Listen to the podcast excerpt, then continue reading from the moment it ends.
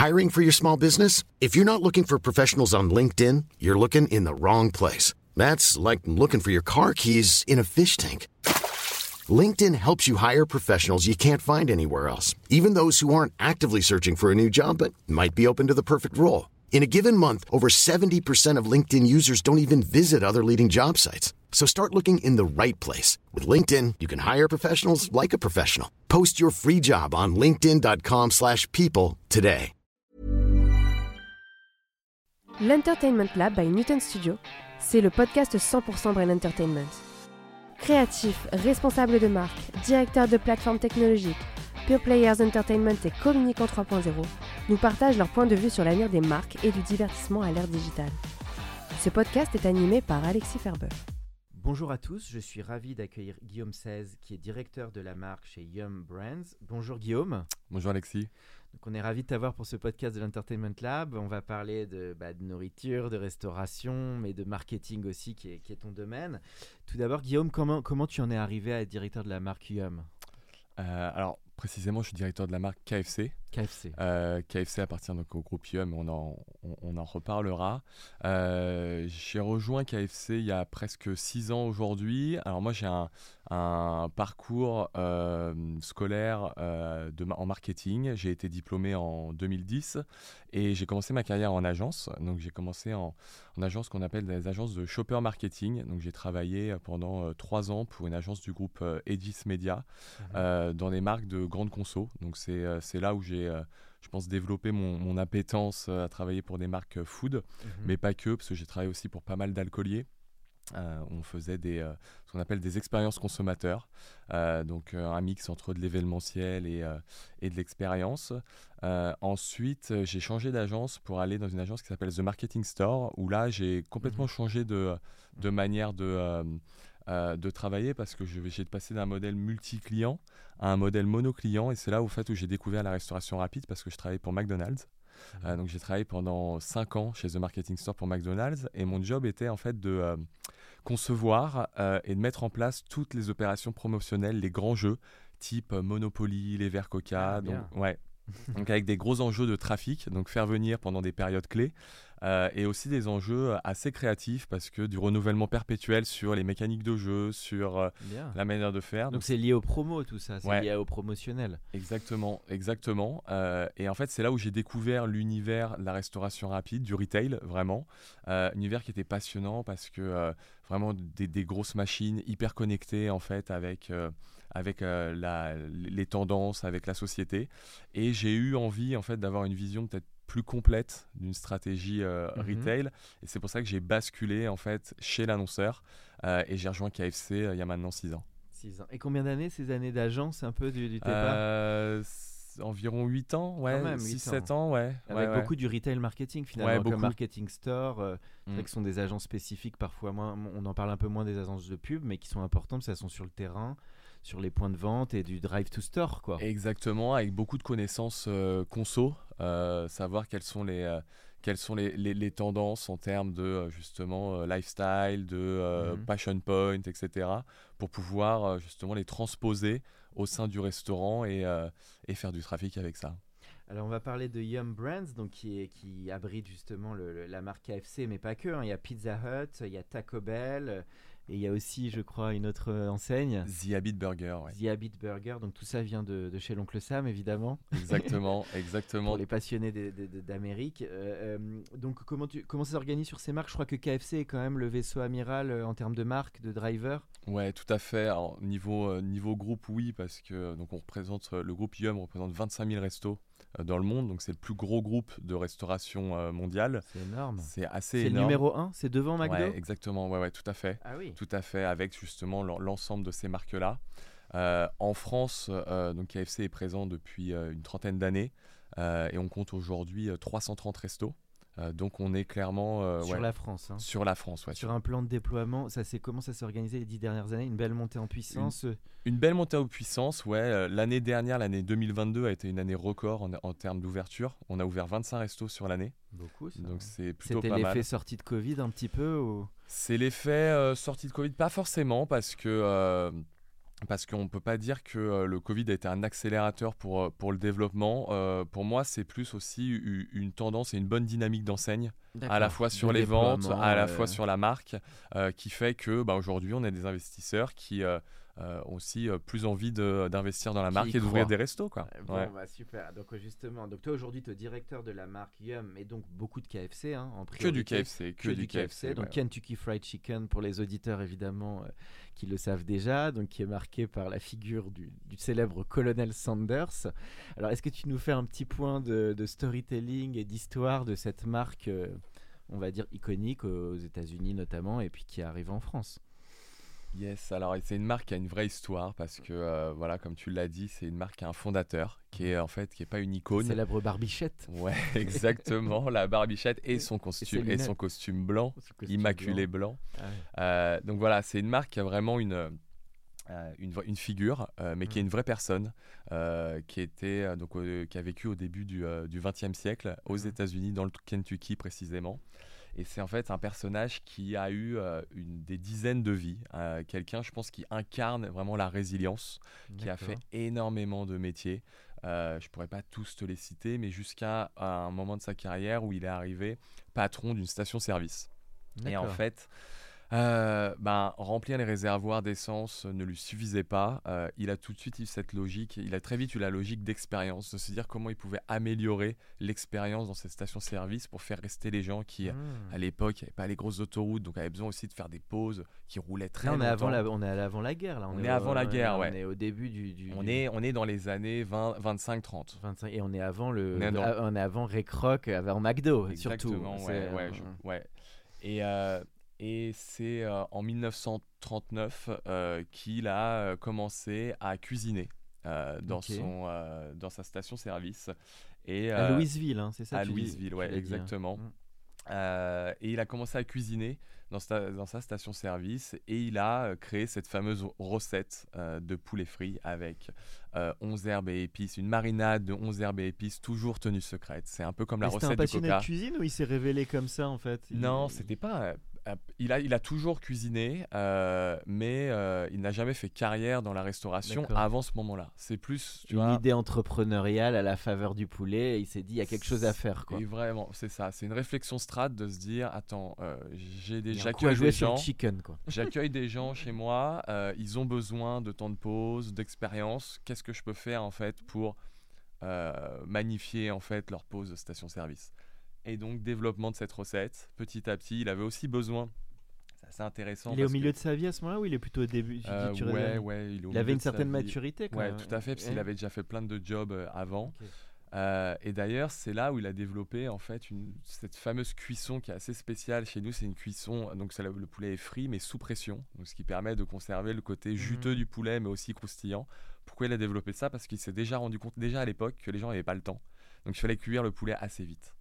Et c'est ça qui est assez dingue parce qu'en fait, aujourd'hui, cette technique de cuisson, elle est toujours utilisée dans tous nos restos, que ce soit en France ou à l'international, pour cuire justement euh, nos fameux filets de poulet euh, entiers euh, qu'on appelle les tenders.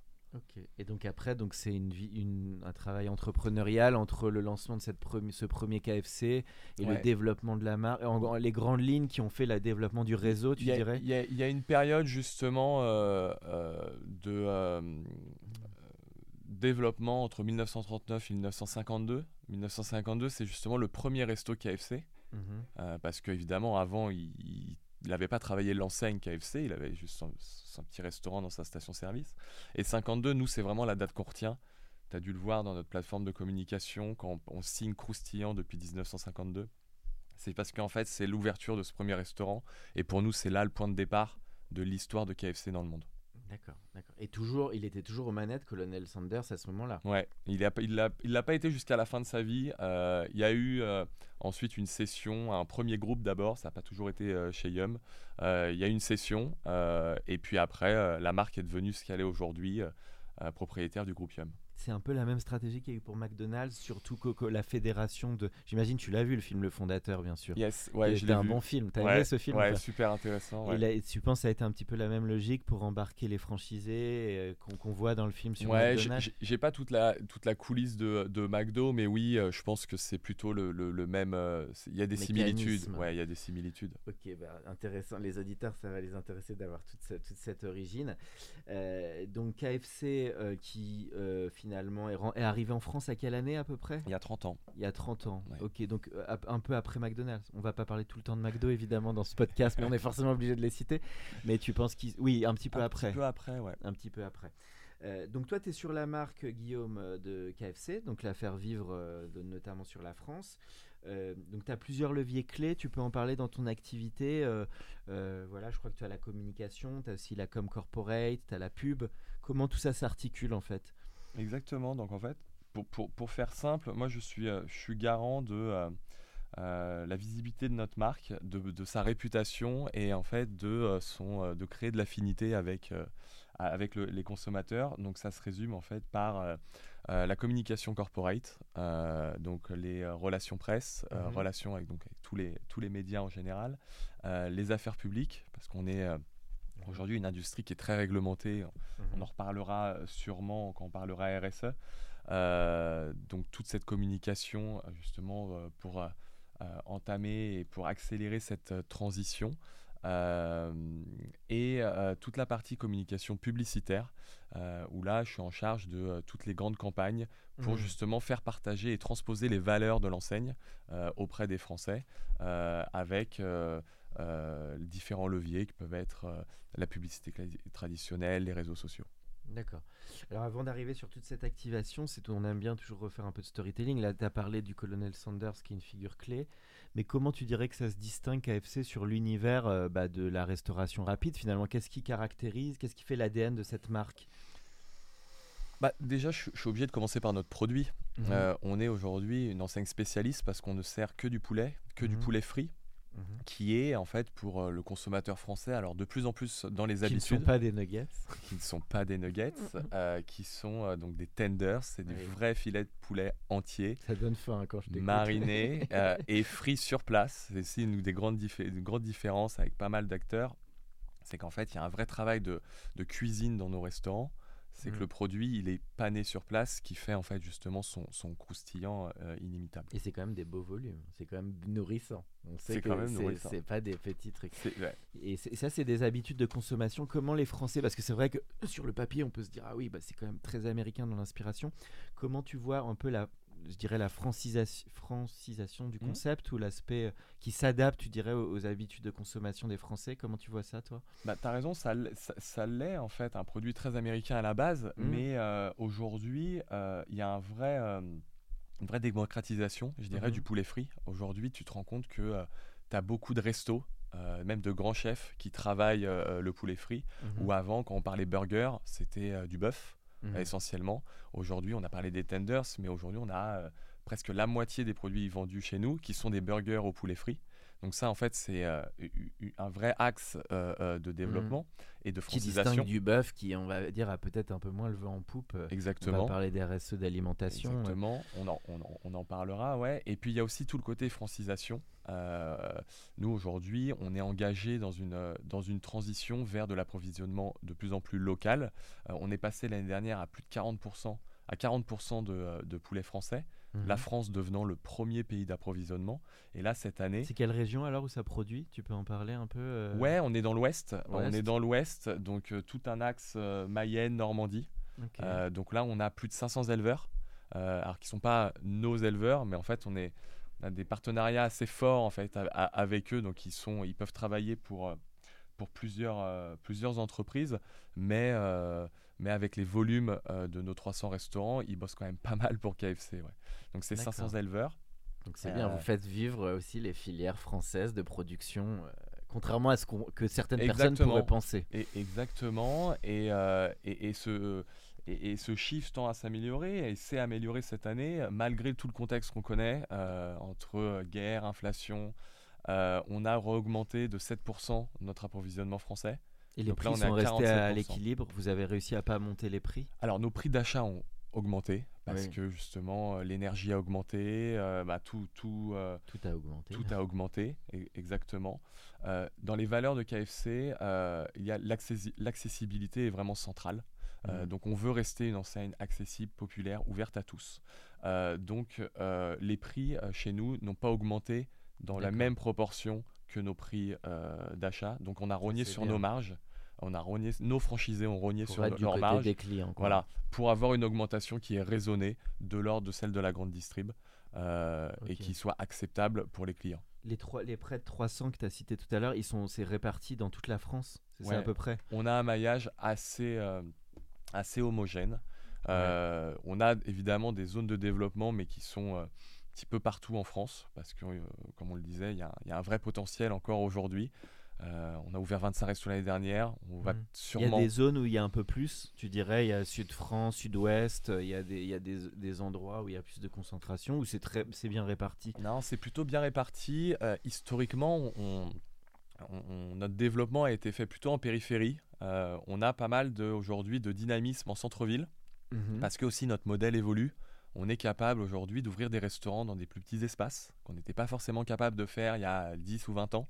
Euh, donc en fait, c'est plus un potentiel dans ces petites, euh, dans ces petites surfaces de centre-ville, mais qui sont euh, hyper intéressantes parce que c'est là où il y a pas mal de flux et qui font aussi, je reviens sur la marque justement, qui font aussi vivre la marque et connecter la marque avec, avec les Français au quotidien. Donc, alors j'aime bien faire un peu de pédagogie dans le podcast. Donc, le modèle de la franchise, il est clé pour KFC. Et tu peux en parler de qu'est-ce qu'une franchise, justement? Bah, une franchise, en fait, c'est euh, quelqu'un comme toi ou moi euh, qui euh, croit en, un- en une enseigne et qui va euh, investir dans cette enseigne pour pouvoir l'exploiter. Euh, donc ce sont des entrepreneurs. Euh, Aujourd'hui, euh, les, Mhm. nos 330 restos sont opérés par des entrepreneurs indépendants euh, qui euh, ont fait confiance à la marque et qui ont investi dans la construction du restaurant, euh, le recrutement d'équipes euh, pour en fait aujourd'hui vendre euh, l'offre de produits KFC. Donc ensuite, oui, ils ont le- toute l'exploitation de leur propre PNL local. Il y a Exactement. des structures qui sont créées à chaque fois, c'est ça? Il y a une Exactement. structure.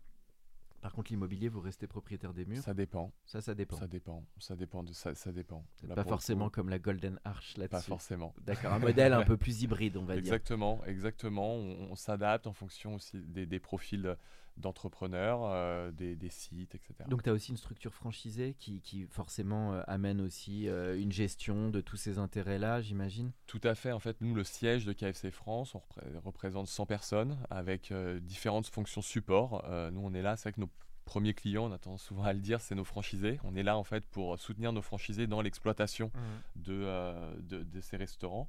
Et on a une, une, une grosse équipe opération qui est là en fait pour justement les, les aider à opérer sur les différents niveaux. En termes de public, donc c'est très familial, j'imagine. Tu dirais comment tu définis euh, les, les publics clés de, de KFC C'est beaucoup de familles, de- d'enfants de... On a un public qui est très large. Ouais. Euh, franchement, on a tendance, bah ouais, on dit parfois voilà 7 à 77 ans, des familles euh, très représentatifs en fait des zones euh, où on s'implante. Donc on a vraiment les clients des zones où on s'implante. Donc ouais. très grand public en tout cas.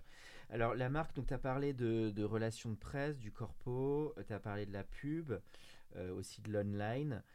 Euh, comment tu vois cette partie online qui aujourd'hui devient assez importante finalement côté marque? Ça, le, le social media, le digital marketing. Comment tu vois ça en complément de un peu plus du mass media Parce que tu, tu dois jouer sur les deux terrains, toi, de ton côté. Ouais, tout à fait. On, on a la chance de pouvoir jouer euh, sur les deux côtés.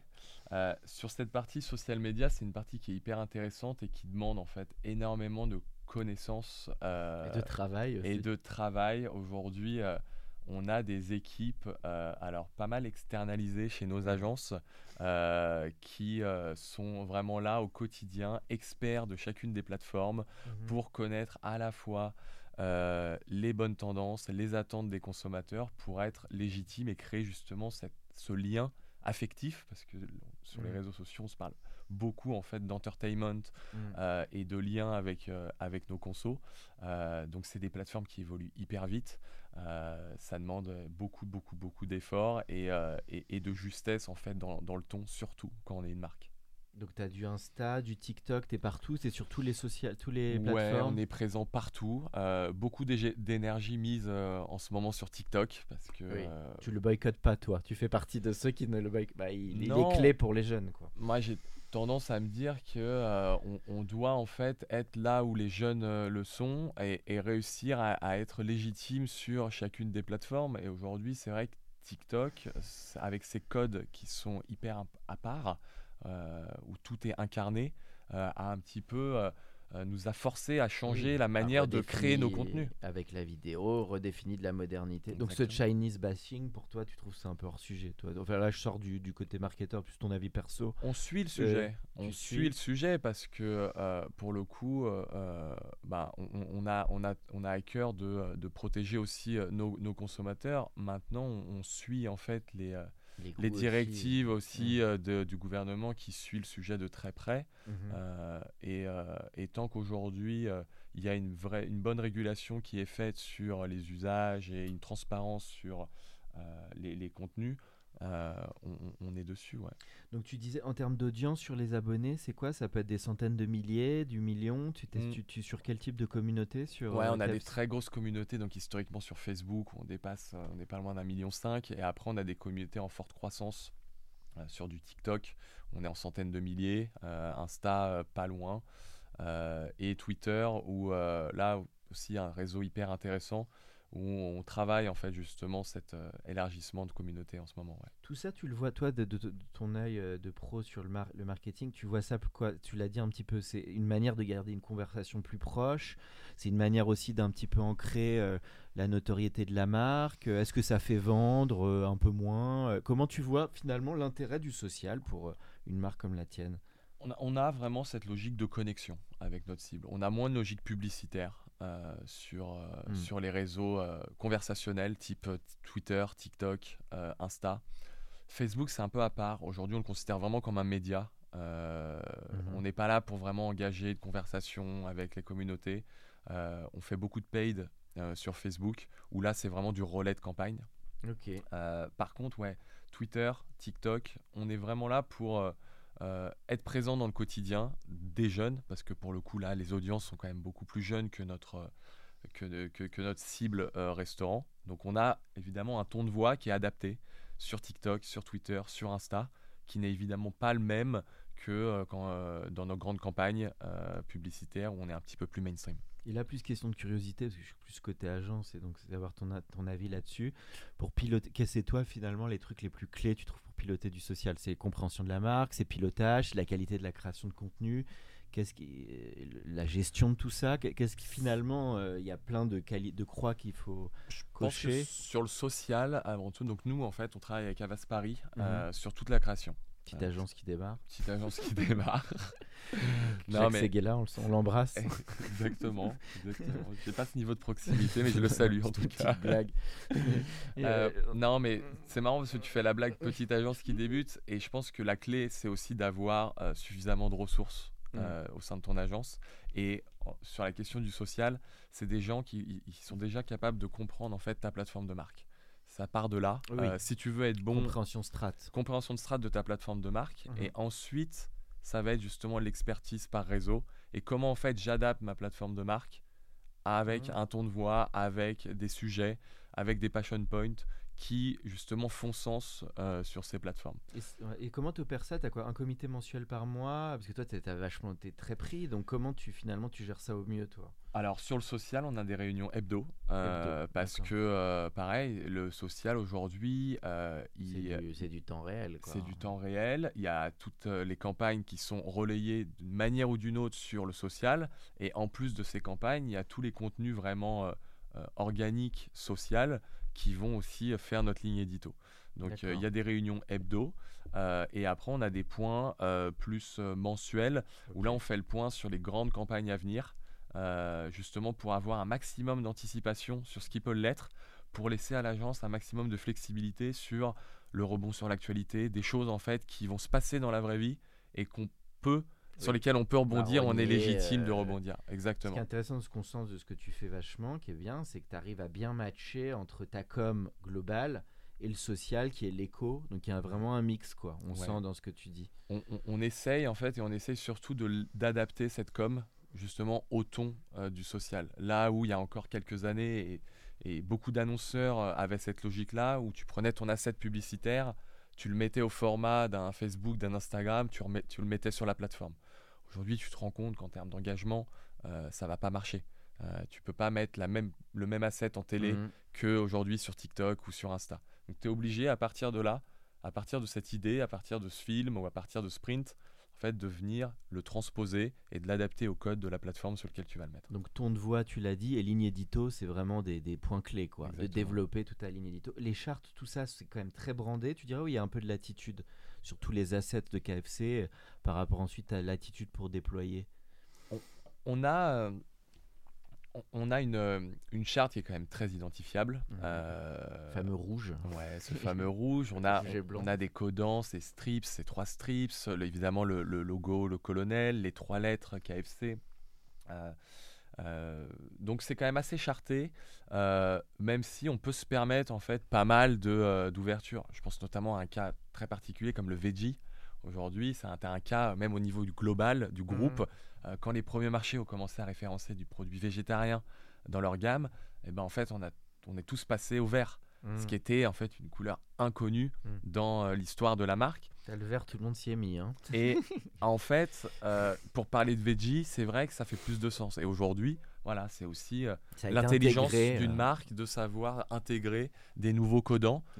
et aujourd'hui, on arrive à être très bien reconnu même quand on parle de veggie. Finalement, le social, il impose presque sa charte spécifique à un moment. Parce que c'est des contenus, c'est des formats qui sont un peu différents d'une charte classique. D'ailleurs, on en a une, on en a une charte qui est un peu plus spécifique, qui est euh, toujours, on va dire, cohérente avec la charte globale, mmh. mais euh, vu que tu as une multiplicité de contenus sur le social que tu n'as pas forcément en publicité. Ah la vidéo, le content, le snack. Tu as besoin d'avoir une charte qui est peut-être plus riche, qui est peut-être plus affinitaire aussi, plus 15-25. Euh, donc ouais, il y, a des contenus. Euh, au premier coup d'œil, on peut déceler si c'est du social ou si c'est euh, du média traditionnel. Alors on arrive dans la dernière partie du podcast. Moi, alors je sais que tu es très sur les passion points. Moi aussi je suis un peu de cette école parce que je, t'avoue que les plus grands marketeurs que j'ai reçus sont toujours sur les passion points. Hein. Le patron de la marque Pepsi Monde que j'avais interviewé au MIP, passion point. Red Bull, passion point. Donc c'est Sam Samsung, j'avais fait tout le social media de Samsung et, euh, donc c'est intéressant euh, parce que souvent ce qu'on se dit c'est que bah, les centres d'intérêt intéressent souvent plus les gens malheureusement que les marques elles-mêmes. Donc je crois que toi tu as une histoire qui est assez connectée avec la musique, le foot, le lifestyle, tu peux en parler un ouais, petit bah le, la musique, c'est vraiment un passion point assez, assez deep en fait dans l'ADN dans de KFC. Euh, surtout le hip-hop, en fait, KFC a été euh, a été cité euh, et est toujours cité dans énormément de, de, chansons. Et d'ailleurs, ça a été l'objet d'une super activation. Dis super parce que c'est nous qui l'avons faite avec, avec nos partenaires, euh, où justement on a rendu hommage à tous ces artistes qui avaient cité KFC dans, leur, dans leurs chansons. donc c'est vrai qu'il y a un vrai lien.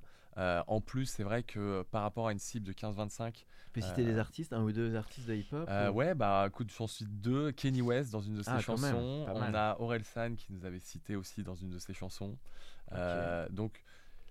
Ce qui, est, ce qui est assez logique parce qu'on est dans sans la que vous alliez les chercher, c'est de d'eux-mêmes, ils, ils, ils, ont fait une, une attribution. coup, je pense qu'il n'y a pas encore de marque assez puissante pour pouvoir euh, Dicter, rentrer euh, dans euh, l'écriture de, de Quand il y a ça, c'est royal au bar, j'ai envie de dire. Il n'y a pas mieux que des artistes qui te finalement te citent spontanément, comme tu dis, parce qu'ils aiment en fait. Exactement, mais au final, ça veut dire que tu es une marque qui est voilà, légitime, love, brand, love brand et que tu fais, euh, tu fais du bon boulot pour euh, justement travailler cette affinité avec la cible. Donc Orelsan va régulièrement au KFC. ça c'était une blague. On ne sait pas, peut-être avec ses enfants euh, donc ça, ok, tu as le foot et, la, et le lifestyle? Le, le, foot, c'est une vraie particularité française parce qu'on mm. que on est partenaire de la Fédération française de foot depuis 2014. Uh-huh. et c'est un partenariat en fait qui a justement à l'époque amené la marque à se franciser mm-hmm. et à travailler sa notoriété. Il y a 10 ans, euh, KFC, ça n'avait pas du tout la même notoriété qu'aujourd'hui. Et en s'associant à la FFF, euh, ça nous a permis déjà médiatiquement euh, de rentrer dans la cour des grandes marques, d'avoir en fait ce, petit supplément de visibilité qu'on n'avait pas forcément parce qu'on était moins visible en médias. Et aujourd'hui, on va dire que ce, cet enjeu de notoriété, on l'a moins parce que ça y est, on est une marque maintenant très très très connue et reconnue sur notre industrie. Par contre, en fait, on se sert vraiment de ce partenariat avec la FFF pour travailler euh, notre discours euh, sur l'élevage français, rendre hommage aux éleveurs, euh, tout, tout, ce travail qu'on peut faire au sein de l'économie française, au local. Ouais. Et il y a le côté là, alors je crois que tu as des collabs aussi avec la mode qui ont été mises en place, où tu parlais de collabs en off? On, aime bien en fait réfléchir à la manière dont on peut sortir KFC de son rôle mhm. de restaurant et de se dire voilà si on veut être affinité avec notre cible, faut qu'on arrive à émerger et sortir et, euh, et, et, se euh, oui, faire des ponts avec d'autres faire des ponts avec d'autres univers.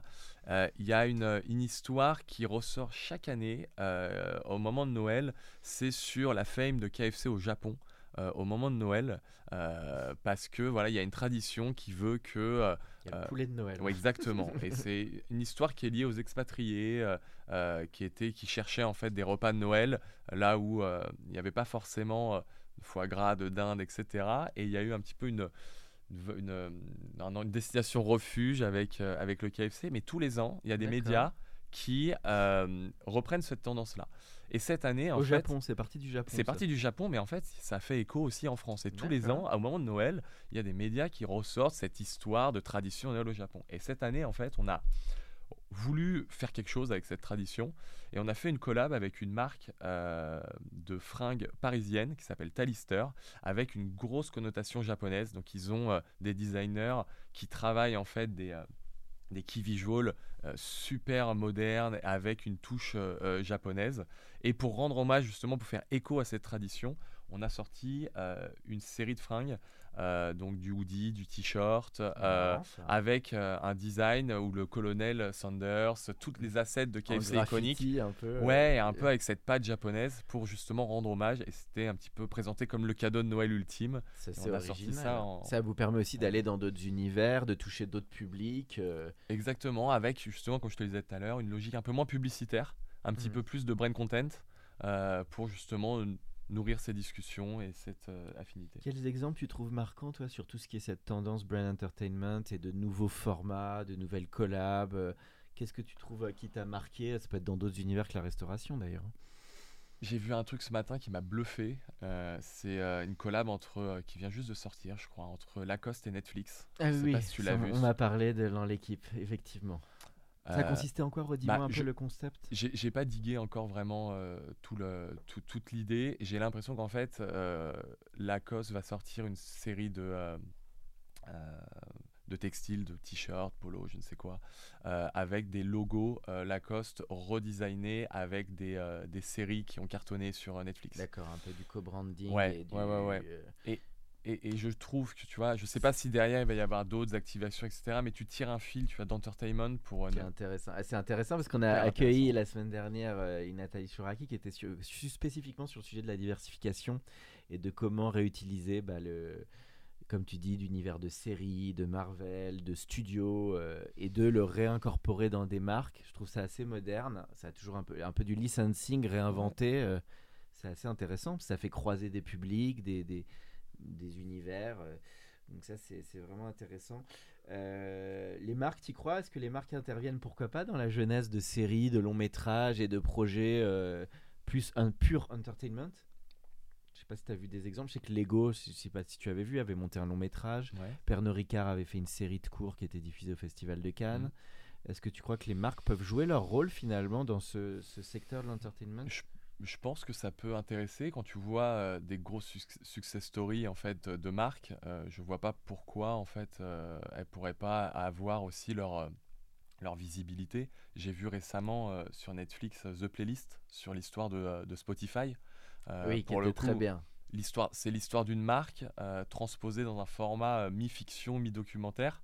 au final, c'est peut-être parce que aussi on est dans le marketing et euh, ça nous passionne, mais euh, le format est hyper hyper cool. Bon bah nous on te montre le biopic euh, du colonel Sanders, on est partant. hein, ça. Allez. On va, on va convaincre les US. quoi. Let's go. Il est où le siège? Il est à, Louis- à Louisville? Ouais, le siège, des, le siège de KFC US est à Louisville et le siège du groupe est, euh, est dans le Texas. T'y es allé, t'es allé à Louisville Non, déjà, malheureusement. Je suis allé au siège du groupe au Texas, mais, euh, mais Tu pas, connais moins pas à cette partie des. États-Unis? Ouais. D'accord. T'as fait plus euh, côte est, côte ouest un peu. Ouais, ouais, ouais. Euh, Alors on arrive, euh, avant d'arriver sur le, final, euh, petit, petit mot sur le RSE, parce qu'on t'en a un petit peu parlé sur la production locale, mais à quel point, bah, forcément, une marque comme KFC, elle est en première ligne avec tout ce qui se passe sur l'environnement. Euh, comment tu vois ce cliquet qui est en train d'être fait euh, bah, pour votre marque en fait? Bah, la RSE, c'est au, sens large, c'est quand même quelque chose qui est, euh, qui est dans, le, dans, le, dans la vision stratégique de l'enseigne depuis pas mal d'années. Euh, ça a commencé justement par l'approvisionnement local, quelque chose qui n'est pas nouveau hein, pour nous. Mhm. Euh, ça fait une dizaine d'années qu'on développe cet approvisionnement local.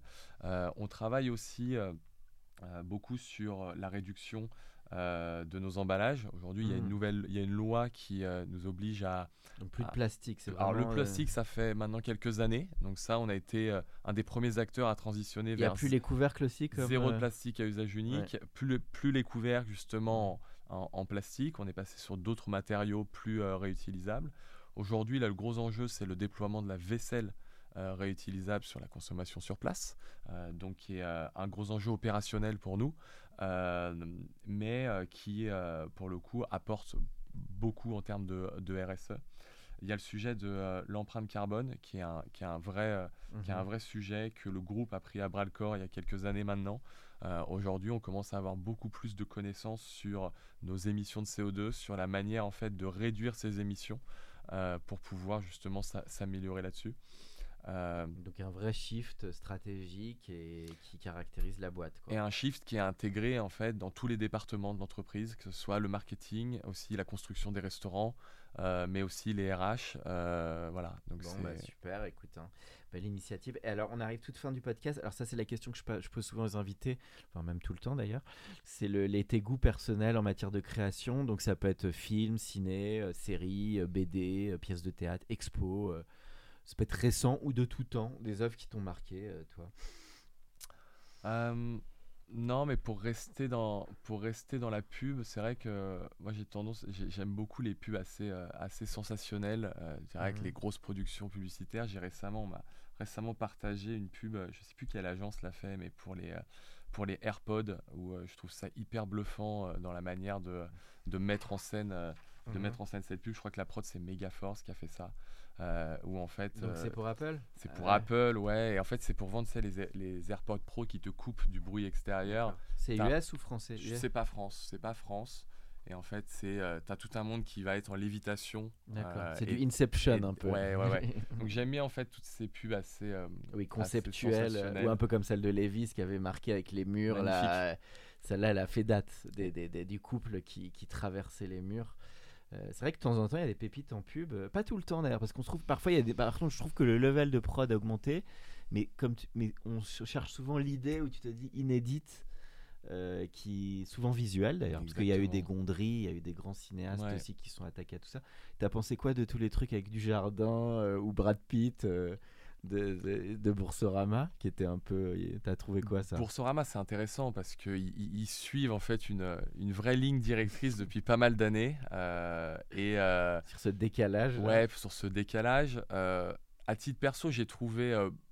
j'ai préféré les époques Brad Pitt, Mike Tyson que du jardin. Oui, Brad Pitt, je trouvais que c'était quand même euh, oui. hyper fort. Oui, fallait Et- déjà et choper puis, Brad, j'ai euh, envie de dire. hein. Et puis la signature, en fait, le fait de dire qu'on n'a pas besoin de lui pour promouvoir cette banque, c'est tellement immédiat et simple en fait dans la compréhension que tu as juste envie de, de, de- Mm. de plonger et de te dire Même ok si, en fait, c'est la ils- banque qu'il me faut quoi. Même si en fait ils avaient besoin de lui. Même si en fait ils avaient peut-être un peu besoin de lui mais Et par rapport à Nespresso What Else avec Clooney, qui a été quand même une saga euh, qui a marqué, euh, qui est toujours active d'ailleurs. hein.